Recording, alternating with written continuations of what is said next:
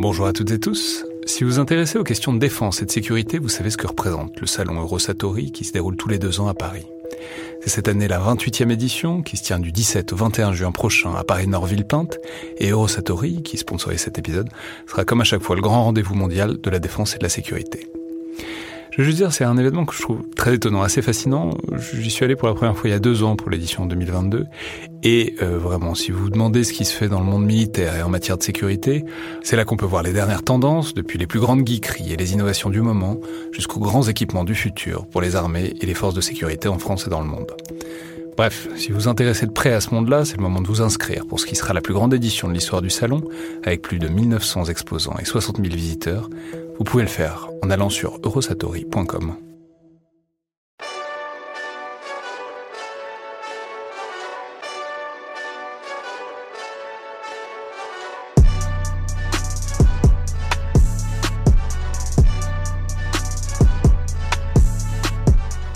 à toutes et tous et bienvenue dans le Collimateur, le podcast de l'Institut de recherche stratégique de l'école militaire, l'IRSEM, consacré aux questions de défense et aux conflits armés. Je suis Alexandre Jublin et aujourd'hui j'ai le plaisir de recevoir pour une recommandation euh, en direction de nos bunkers respectifs Paul Charon, directeur adjoint du domaine pensée stratégique de l'IRSEM, responsable aussi du programme analyse et anticipation de l'Institut. Donc bonjour Paul. Bonjour Alexandre. Alors par ailleurs, euh, ceux qui ont déjà entendu votre premier passage dans le podcast, où vous nous expliquiez, où vous nous détailliez la, la galaxie du monde du renseignement le savent, vous êtes aussi passé au milieu de votre carrière de chercheur par les services de renseignement, et c'est justement un film qui touche à cet univers-là dont vous voulez nous parler ce soir, c'est-à-dire Les Patriotes euh, d'Éric Rochant, avec notamment Yvon Attal, Sandrine Kiberlin ou encore Emmanuel DeVos, qui est un film de 1994 qui raconte un parcours et une intrigue au cœur euh, des services de renseignement israéliens et leur manière euh, d'opérer à l'étranger. Alors, c'est très intéressant parce que c'est un film excellent, euh, qui est disponible notamment sur euh, la Cinétech, ainsi que sur les services de VOD euh, de TF1 et de Canal+, et qui est un peu ressorti de l'ombre ces dernières années, notamment depuis qu'Éric Rochant a mis en route la série Le Bureau des légendes sur Canal+, dont la saison 5 vient d'ailleurs de démarrer il y a quelques jours. Et à cette occasion, quand la série a démarré, on a notamment beaucoup dit et rappelé que bah, il y avait déjà ce film qui a plus de 15 ans et qui plaçait déjà euh, des jalons de ce qu'Éric Rochant euh, fait aujourd'hui dans le Bureau des légendes. Mais bon, je, vous laisse Paul dire ce qu'il en est et surtout bah, pourquoi vous pensez que c'est bien de mettre à profit, disons, le confinement dans lequel on est tous plongés euh, et d'en profiter pour voir ou revoir ce film? Oui, en effet. Alors, quand il s'agit de, quand on parle de films d'espionnage, films ou séries d'espionnage, il faut dire qu'on a l'embarras du choix et, euh, et le, le, Olivier Chopin a parlé de, de, l'excellente série Rubicon et c'est bien entendu un excellent choix. Euh, et si on se penche sur le, cinéma français, euh, on pense beaucoup au, Bureau des légendes. Et euh, avant le Bureau des légendes, effectivement, Eric Rochant avait euh, fait ce film, Les Patriotes. C'était son, son, troisième film. Et euh, je pense que c'est peut-être intéressant de, de, de, commencer par, euh, par évoquer le, le destin tragique de, de, ce film, qui, qui un film à gros budget, qui, euh, euh dans lequel à la fois euh, son réalisateur, sans doute, et puis et puis les, les, producteurs avaient placé de, de, grands espoirs. Euh, bâtis sur sur les, les, les, premiers films de, de, de Rochant et, et puis le, le, le thème hein, qui était innovant en, en France euh, qui renouait à la fois avec peut-être euh, certains, certaines traditions du film noir euh, français, mais nourri films d'espionnage américain et des, des, romans sans doute de, de John le Carré aussi. C'est assez c'est très, très visible, on le voit tout de suite dans, dans le film qui a, qui a cette, inspiration. Et le film n'a pas, pas du tout, euh, pas du tout été euh, ovationné euh, comme c'était attendu par, par la critique. Il a, il a été présenté à Cannes et a été euh, littéralement descendu par la critique. Alors pour différentes raisons qui, qui, qui sont très parlantes. Hein.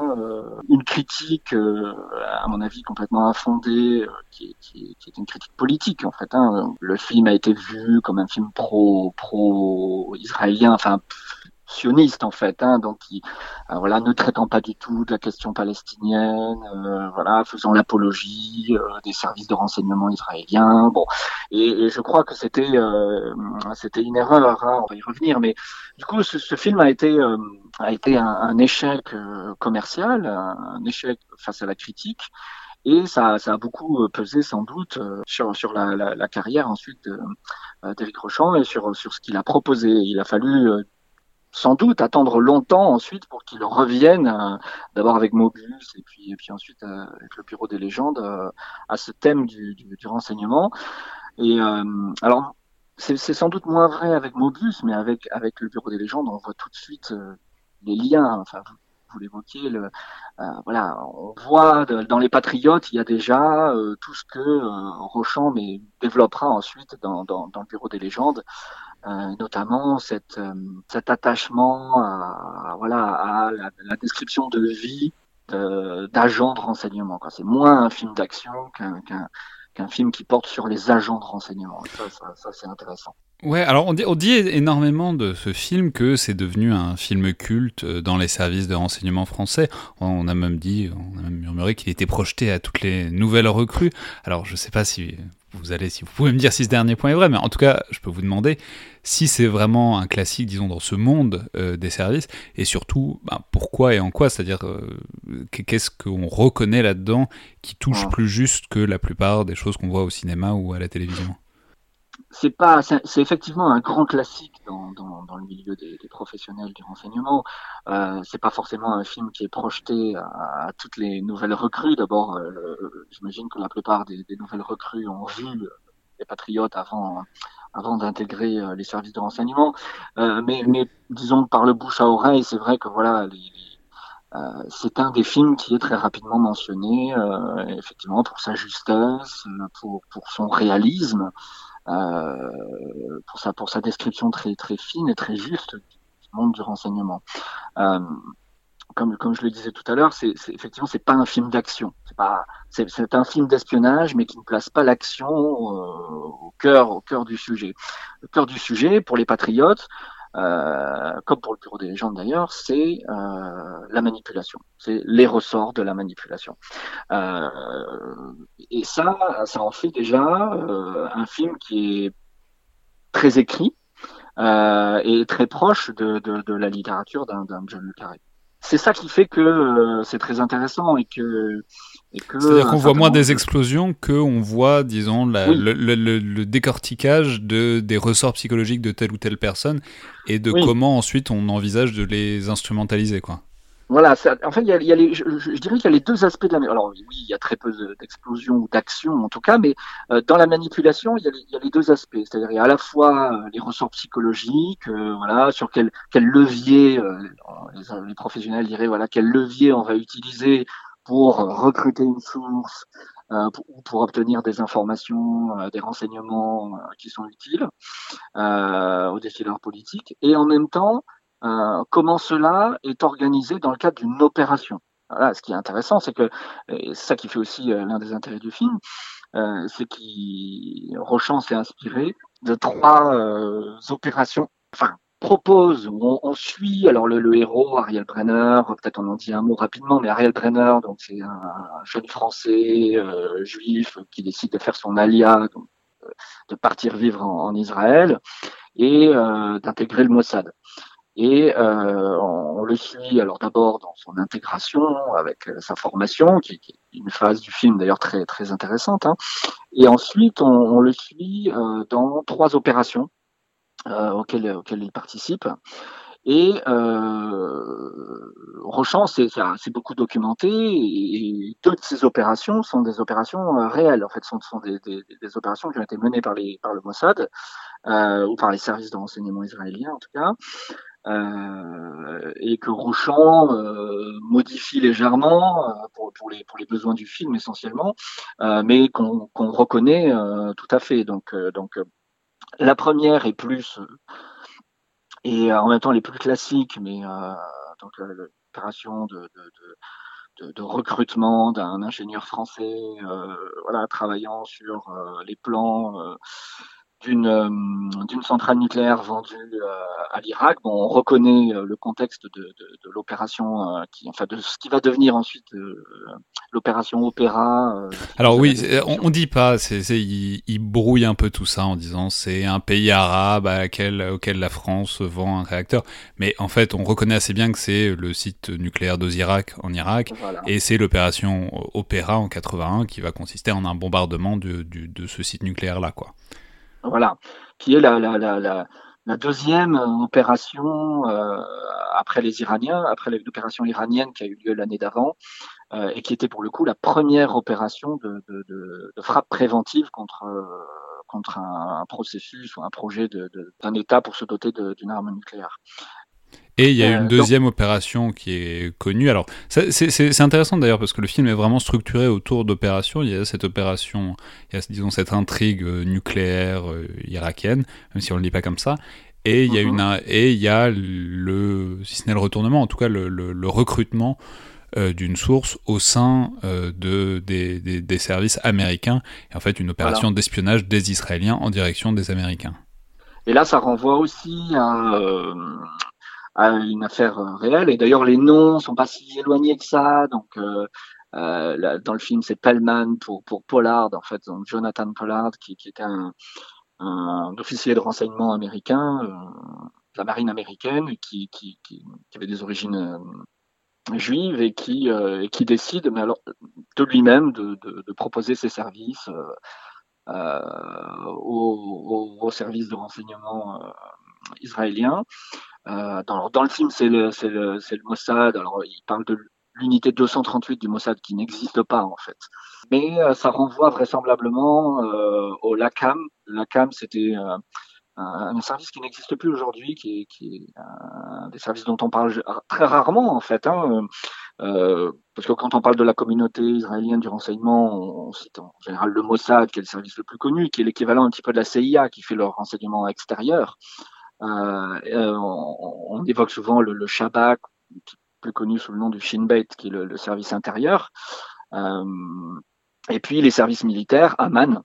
Et il y avait un quatrième service avant, euh, qui était le LACAM, qui était un service euh, scientifique en fait, donc qui, qui, qui à la fois c'est le service qui a permis à Israël d'acquérir euh, les connaissances nécessaires et les matériaux de base pour se, pour construire une arme nucléaire.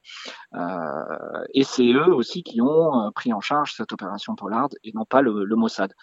Euh, donc clairement, l'unité 238 évoquée par, euh, par, euh, par Rochant dans, dans, les Patriotes s'inspire du LACAM, sauf qu'en réalité, le, le, LACAM n'est pas rattaché au Mossad, mais euh, était rattaché directement au, au Premier ministre. Euh, donc ça en faisait une unité euh, particulièrement indépendante. ouais, donc c'est intéressant donc, parce que c'est vraiment le, le, du coup à travers ce personnage euh, de d'Ariel euh, Brenner. Ouais, à travers ce personnage d'Ariel Brenner, c'est vraiment une manière, disons, de, de, revisiter certaines des grandes affaires euh, de l'espionnage, disons, mondial. Mm. de, de, la deuxième moitié du XXe siècle, en tout cas des années 80-90, à travers, disons, un prisme un peu français, puisque bon, c'est, c'est, on a, disons, un vecteur de français qui a fait son alia pour voyager à l'intérieur de ce monde du renseignement, quoi. Tout à fait, oui, tout à fait. Il y a, deux aspects. Il y a effectivement euh, le premier aspect qu'on peut souligner, c'est cette, expérience. Hein, on revisite en effet, euh, du point de vue français, euh, ces, opérations israéliennes sont des opérations très importantes, hein, notamment l'opération Opéra. Et, on voit bien que ces frappes euh, n'ont pas été conduites, et on, ça souligne tout, toute l'utilité euh, du, du, renseignement. Ces frappes, elles n'ont pas été conduites euh, euh spontanément. C'est, une opération qui a duré, euh, la préparation de cette opération a duré plusieurs années. Il a fallu que, le, que les services de renseignement israéliens recueillent énormément de, de, de renseignements pour préparer cette opération. C'est ça, c'est à ça que sert le renseignement. Et là, on voit très bien que ça peut aller très loin, mener des agents sur des terrains assez éloignés pour recueillir l'information dont ils ont besoin. Et puis il y a euh, la trajectoire, une trajectoire individuelle qui est celle d'Ariel Brenner, euh, jeune français, euh, juif, qui fait son alia, qui a une vision un petit peu romantique sans doute de, la lutte. On, le voit bien dans certains dialogues avec son celui qui devient un peu son, mentor, au sein de l'unité 238. Il y a, il y a, des dialogues très politiques. Et on voit bien qu'il est il y a un côté assez romantique dans sa démarche, mais qui, qui, qui se dissipe peu à peu dans le film. Au fur et à mesure qu'on les opérations se déroulent, on, voit qu'il ça, ça, alors pas sa loyauté, je dirais, mais en tout cas son, sa, la conviction que ce qu'il fait euh, est juste ou en tout cas est fait de la bonne manière, euh, c'est Thiol. Ouais, mais ça euh, c'est en ça que c'est intéressant parce qu'il rejoint pas un code, mais disons un thème qui est déjà vu dans certains films d'espionnage, c'est-à-dire l'espion qui est qui fait ça trop longtemps, quoi, qui finit si ce n'est par perdre les pédales, mais en tout cas par par avoir des crises de foi, quoi, enfin foi, oui. folie, quoi, enfin, de, de, de, qui voilà, qui, qui, qui fait ça trop longtemps et qui est obligé d'en sortir parce que c'est c'est trop dur comme métier. Il y a un moment où il faut faire autre chose, quoi. Oui, c'est ça. On peut pas, on peut pas faire des opérations de ce type de recrutement hein, qui sont des, du human, hein, du human intelligence, donc du renseignement humain. On va les recruter des sources humaines et là, ce qui est intéressant, c'est qu'on montre que c'est des sources qui sont essentiellement recrutées par manipulation, des manipulations qui peuvent être euh, extrêmement poussées et particulièrement froides. Euh, donc on, dont on, se soucie assez peu de, de, de, ce qui peut arriver à ces sources euh, que l'on que l'on recrute. Et, et, et ça, c'est intéressant parce que ce que fait ce film finalement, c'est une véritable anatomie de la trahison. Euh, la trahison euh, bah, de, de, ceux qui trahissent leur pays, l'ingénieur français par exemple dans, dans, dans, la première opération, ou euh, Jérémy Pellman dans, dans, le cas de, de, de ce, ce, ce, cet agent de renseignement américain. Trahison de, ce côté-là, mais trahison aussi des services euh, vis-à-vis -vis de leurs sources, puisque clairement il y a cette scène euh, fantastique qui, est arrivée hein, à, Jonathan Pollard où il essaye de se réfugier au sein de l'ambassade quand il sait qu'il est fichu que, les, services de contre-espionnage américains ont, ont compris que ça faisait plusieurs années qu'il donnait des renseignements à Israël. Il essaye de se réfugier et demander l'asile politique euh, à l'ambassade d'Israël et, il, est, il, est, conduit et, euh, arrêté par le FBI et, et purgera ensuite une peine, une peine de 30 ans. Euh, donc il y a, y a, aussi cette trahison là. Donc et, le film le montre très bien. Donc il y a, y a et les ressorts sont de, de, de, cette, à la fois de la manipulation et de la trahison sont, sont particulièrement bien décrits. Ouais, c'est vrai. Et, et, et d'une manière générale, on peut dire que voilà, c'est un, un, film qui, euh, s'il y a une chose à en dire, c'est qu'il y a une finesse psychologique qui est assez rare au cinéma. C'est vraiment, mm -hmm. bon, c'est évidemment pas du tout un, un, James Bond, mais du coup, et vous l'avez dit, c'est très clair en fait dans, dans le film, ça rappelle énormément les romans de John le Carré, euh, qui sont assez consensuellement les, les meilleurs romans d'espionnage du monde. Enfin, je sais pas si c'est consensuel, mais en tout cas, je me mouille là-dessus. Mais euh, et d'ailleurs, il y a une référence très claire qui montre l'hommage de, de Rochon à John le Carré, puisqu'il y a un personnage relativement secondaire qui porte le nom euh, de Bill Hayden, qui, ce qui, euh, les, lecteurs du roman La Taupe s'en souviendront, et le personnage qui correspond à Kim Philby, le légendaire traître britannique au service de l'URSS que, que, John le Carré a beaucoup dépeint dans le roman La Taupe. Euh, merci beaucoup Paul Charon, donc on vous recommande euh, vivement de voir ou revoir ce film, euh, Les Patriotes donc d'Éric Rochant, sorti en 1994, qui est par ailleurs, si vous êtes déjà en train de regarder euh, la saison 5 ou les saisons précédentes du Bureau des légendes, qui est un très bon contrepoint parce que c'est pas le même rythme, mais en même temps il y a des points de convergence, il y a des résonances qui sont intéressantes à voir aussi dans le parcours d'un cinéaste euh, qui est Éric Rochant. Merci beaucoup Paul. Merci. Bonne journée à tous et à demain.